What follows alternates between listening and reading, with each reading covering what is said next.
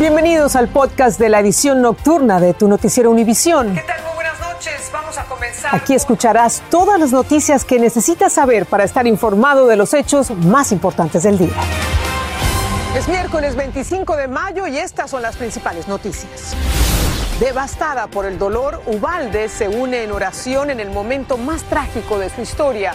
La población participó en una gran vigilia en memoria de las dos maestras y los 19 niños asesinados en la escuela primaria Raw.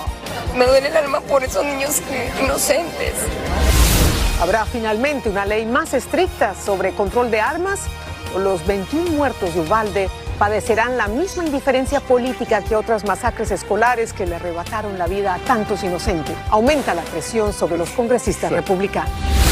Y llegaron otras 60 toneladas de leche en polvo para bebés desde Alemania. La leche de fórmula estaría disponible en tiendas el fin de semana, pero la escasez durará un mes más.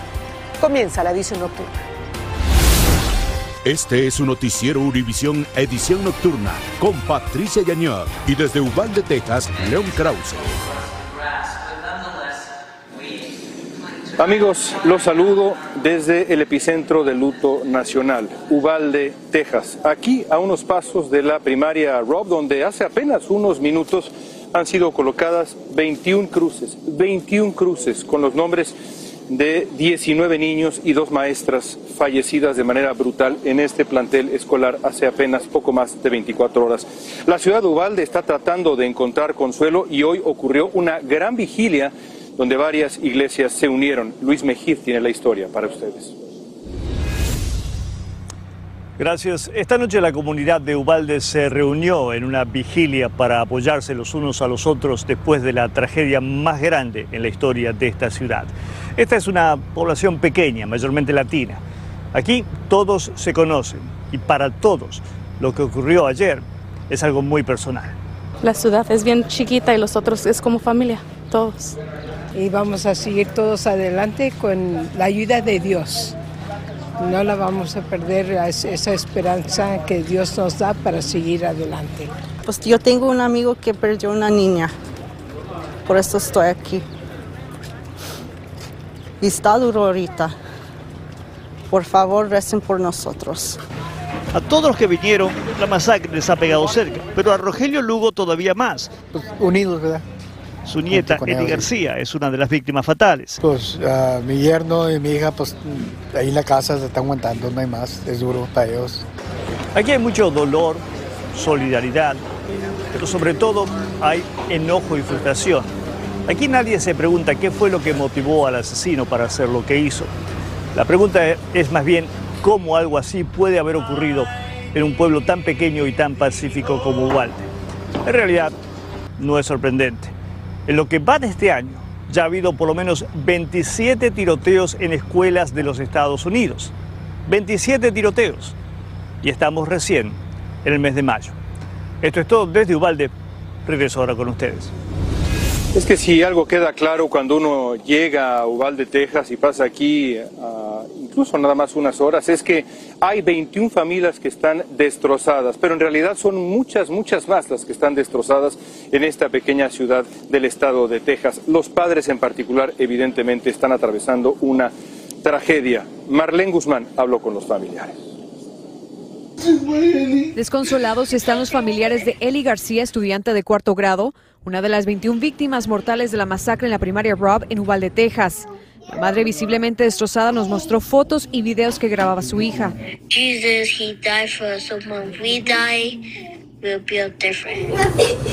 Inconsolable estaba la hermana mayor de Eli. La familia ya tenía todo listo para festejar su cumpleaños número 10 el 4 de junio. Su abuela nos enseñó el regalo que con mucho cariño le había comprado a estos pantalones. Pero ahora deberán prepararse para darle el último adiós. ¿Dónde está mi hija? Y dice, mamá se me fue. La misma esperanza que tenían decenas de padres que llegaron a la funeraria al cruzar de la escuela buscándolos desesperadamente. Después de varias horas y tras pruebas de ADN, uno a uno, les fueron dando la peor de las noticias. No lo puedo creer, pero luego viene a mi mente de que, de que es verdad. De que de que no voy a volver a ver mi niño. La abuela de José Flores, de 10 años, nos cuenta que ella lo crió desde que era un bebé. Aún no logra entender por qué le arrebataron la vida de una forma tan trágica, al igual que Xavier López, de 10 años. Que todo el tiempo nomás feliz. Todo el tiempo feliz. La mayoría de las familias estuvieron con los alumnos en una ceremonia de reconocimiento unos 15 minutos antes de la balacera, sin imaginar que ese sería el último abrazo que les darían. Ahora va a tener su fiesta allá arriba. En Uvalde, Texas, Marlene Guzmán, Univisión. Y así como la comunidad está buscando consuelo, también comienzan a emerger detalles de lo que ocurrió allá dentro el día de ayer. Por ejemplo, el asesino pasó 40 minutos antes de ser abatido, 40 minutos allá adentro. Salvador Durán tiene para ustedes un recuento. Familias enteras de toda la comunidad de Uvalde han llegado a la escena de la masacre, muchos derramando lágrimas y al mismo tiempo exigiendo explicaciones del motivo del ataque y queriendo saber si fue razonable el tiempo en que la policía tardó en llegar a la escena. El pistolero Salvador Ramos llegó a las 11 y 32 de la mañana y la escuela anunció el cierre por el tiroteo a las 11 y 43. Imagínese usted ser padre, sufrir con sus hijos día a día y que pase esto de la noche a la mañana. Alarmante, está muy, estamos todos destrozados ahorita aquí en la comunidad. Eh, he hablado con amigos y familiares y todos están, están sintiendo lo mismo. que es intolerable, dijo Abbott sobre la masacre cuando viajó a Uvalde a ofrecer sus condolencias y apoyo a la comunidad. Pero su rueda de prensa fue interrumpida por el ex legislador de Texas, Beto Oruki, quien lo acusó de protagonismo y demandó que mejor restrinja la venta de armas en el estado. Específicamente, ¿qué está pidiendo usted al gobernador esta tarde y por qué lo interrumpió? Necesitamos cambiar las leyes del Estado. Por ejemplo, necesitamos un background check, una revisión universal para cada persona que quiere comprar armas en, en este estado. Necesitamos red flag laws para que podamos parar un masacre antes que, que pasa. Y evidentemente la tragedia de Uvalde ha remitido a otras tragedias, otros tiroteos como este, entre ellos el que ocurrió en Parkland en 2018. Los sobrevivientes de aquella tragedia no olvidan. Danay Rivero lo recuerda. Trisha Bonilla y su familia dicen estar reviviendo una pesadilla. Han pasado cuatro años desde la masacre en la escuela Marjorie Stoneman Douglas y cada vez que sucede un incidente similar por- sienten el desespero de aquel día. Ahora lo viven con la matanza en la escuela de Uvalde, Texas. Cuando me di cuenta de la noticia, no pude respirar. El dolor no pasa, los miedos se quedan por siempre. Ella cuenta que su hija Camila Cortés casi no puede hablar del tema. Mi hija ha caído en depresión unas cuatro veces. Ella oyó todos los gritos, se escuchaban los tiroteos. Algunos de los familiares de la tragedia de Parkland se reúnen para apoyarse cuando sucede algo similar a lo que les tocó vivir. Dicen saber el sentir de los seres queridos de la escuela Rob. Yo no podía creer que eso estaba pasando y mi hijo me testeaba. Él estaba escondido debajo de un escritorio. Luz Sandoval es la madre de Carlitos. Hoy su hijo se enfermó. Ella cuenta que esto normalmente sucede cuando ocurre un incidente como el de Parkland. Es la manera en que su cuerpo manifiesta el estrés. Esto es un trauma y el trauma vive contigo. No solamente vive con mi hijo, vive con todos los que, los que componemos nuestro núcleo familiar. Hoy por hoy, toda la familia recibe terapia. La vida de decenas de personas cambió desde ese 14 de febrero de 2018, cuando Nicolás Cruz infundió el terror y la muerte en la escuela secundaria y le arrebató la vida a 17 personas. Tanto los padres de las víctimas como los sobrevivientes que vivieron aquí en la escuela Marjorie Stoneman Douglas la masacre aseguran que incidentes como este no cesarán en las escuelas hasta que el gobierno ponga mano dura e implemente leyes más estrictas para el control de armas de fuego. Desde Parkland, Florida, Danay Rivero, Univisión. Estás escuchando el podcast de tu noticiero Univisión. Gracias por escucharnos.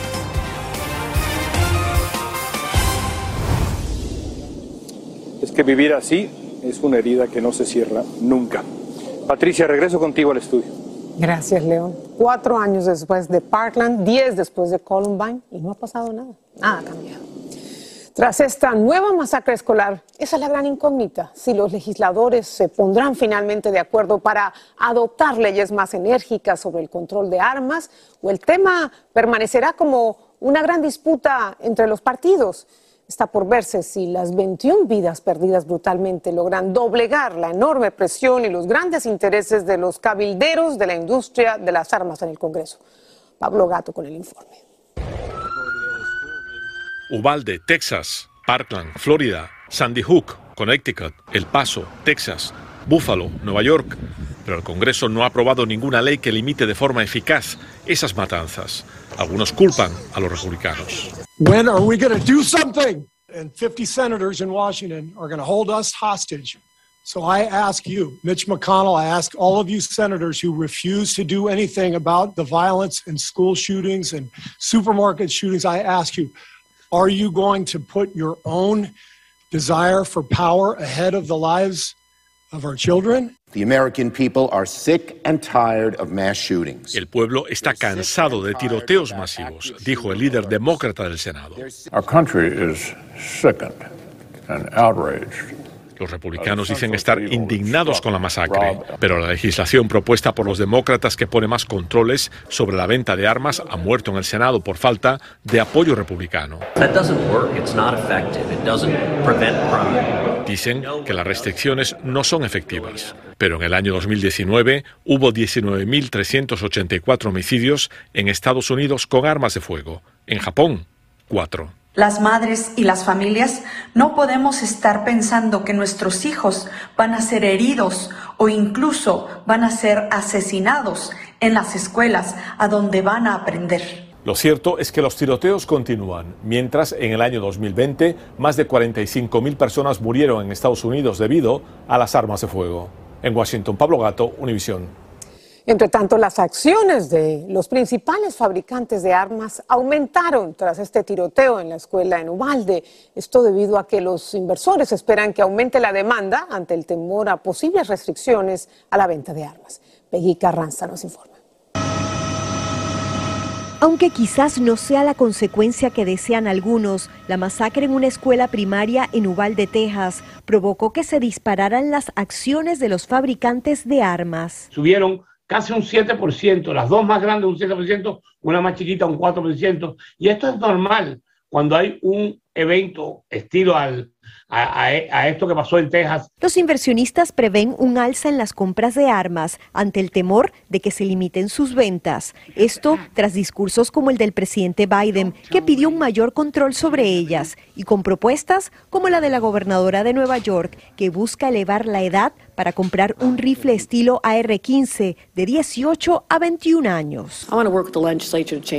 Quiero trabajar con la legislatura para cambiar eso. Quiero que sea 21. Es sentido común, dijo Kathy Hochul. Mientras, en las calles, las opiniones son divididas. No, la verdad yo no compraría porque a veces eh, uno se, se siente deprimido, entonces como uno tiene el arma en la casa, pues puede suceder algo, ¿no? Esa razón de los tiroteos no lo, no lo compraría, lo compraría por otras razones, ¿no? Podemos ver las inseguridades aquí mismo en Nueva York. Algunos economistas no anticipan que esta alza en las acciones de los fabricantes de armas sea a largo plazo. Ha pasado anteriormente, aunque esta vez habrían subido con más fuerza. Hay que recordar que durante la pandemia ya hubo un aumento considerable en las ventas de armas por el temor ante posibles disturbios. También hubo una escasez de municiones que impactó a las agencias del orden público. En la ciudad de Nueva York, Peggy Carranza, Univisión. Y durante su audiencia general de la semana, el Papa Francisco afirmó que estaba desconsolado por esta masacre y rezó por los niños y adultos asesinados y también por sus familias. Es hora de decir basta al tráfico indiscriminado de armas. Comprometámonos todos para que tragedias como esta no vuelvan a ocurrir. El Papa argentino lleva años arremetiendo contra la industria de las armas, calificando a los fabricantes de mercaderes de la muerte. Hablemos ahora de la crisis nacional por la escasez eh, de leche en polvo para bebés. Una segunda carga de este alimento llegó procedente de Alemania y las autoridades han prometido una rápida distribución entre el país. Mientras en Washington, un alto funcionario reconoció que el gobierno había reaccionado con lentitud ante esta crisis, como nos cuenta Claudia Oceda. El segundo avión con 100.000 libras de fórmula para bebés procedente de Alemania ya llegó al país. Y pronto el cargamento será distribuido a las tiendas. No están solos, se está buscando soluciones, le dijo la primera dama a los padres angustiados que no han podido encontrar leche en polvo para sus bebés. Ahora tengo que ir por lo menos a cinco o seis lugares, a veces con suerte encuentro una, a veces no encuentro. Los casi 114 contenedores de fórmula de Nestlé que llegaron hoy van rumbo a un centro de distribución en Pensilvania. Entre tanto, en el Congreso, el jefe de la agencia que supervisa la seguridad en los medicamentos y los alimentos reconoció que reaccionó tarde a la crisis ocasionada por problemas en la planta Abbott, que cuenta con la producción de fórmula para bebés más grande del país. Y cuando todo volverá a la normalidad, la FDA dice que tomará semanas. Entre tanto, los padres verán mejoras paulatinamente. Se espera que la escasez de fórmula para bebé dure por lo menos un mes más. Según los ejecutivos de Abbott, la producción de fórmula en su fábrica más grande empezará la primera semana de junio y tomará de entre seis a ocho semanas para que sus productos regresen a las tiendas. En Dallas, Virginia, Claudio Seda, Univision. El gobernador de Oklahoma, Kevin Stitt, promulgó este miércoles la prohibición al aborto más estricta del país, convirtiendo al Estado en el primero en poner fin a la disponibilidad de este procedimiento. Los legisladores estatales aprobaron la prohibición que se aplica mediante demandas civiles en lugar de procesos penales. La ley entra en vigencia inmediatamente después de la firma de Stitt y prohíbe los abortos con pocas excepciones. Y las autoridades en Honduras confirmaron que la senadora electa de Colombia, Piedad Córdoba, fue retenida provisionalmente en el aeropuerto de Tegucigalpa, la capital de Honduras. En un comunicado se informa que Córdoba no declaró 68 mil dólares en efectivo cuando se disponía a salir de ese país. La senadora electa dijo que el dinero era producto del pago de asesorías a un empresario colombiano. Y al otro lado de la frontera, la mitad de la población de El Salvador aprueba extender el régimen de excepción implementado por el gobierno de Nayib Bukele para combatir el aumento de homicidios. La encuesta también revela que 45 de cada 100 salvadoreños considera que el gobierno debería adoptar otro tipo de medidas diferentes para enfrentar la espiral de violencia en el país. El 48% de los encuestados rechaza las capturas masivas de delincuentes sin orden judicial. Hoy hubo un momento conmovedor en una vigilia en la que estuvimos en la iglesia Sagrado Corazón en Ubalde, una ceremonia en donde 21 niños llevaron rosas hasta el altar, cada uno de ellos en memoria de uno de los niños fallecidos. Esto nos dijo la mujer que lo organizó. Sí, es muy doloroso. Sí, es muy doloroso porque yo también tengo hijos y me duele el alma. Me duele el alma por esos niños inocentes. Y de verdad que escuchar el nombre de cada niño y ver a esos pequeños caminar con una rosa fue conmovedor. Patricia, regreso contigo.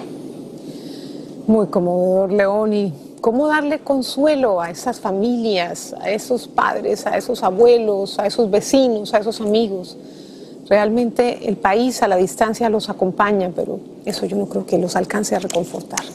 Gracias, gracias por tu reporte. Y antes de despedirnos, los vamos a dejar con algunas de las imágenes. la comunidad está buscando consuelo poco a poco, se refugia en su fe. Mañana seguiremos contando esta historia desde el epicentro del luto nacional, Uvalde, Texas. Gracias, Leo. Vamos a despedirnos entonces con algunas de las imágenes de los niños fallecidos en esta masacre en la que perdieron la vida 19 pequeños y dos maestros, 21 personas inocentes. Que tengan muy buenas noches.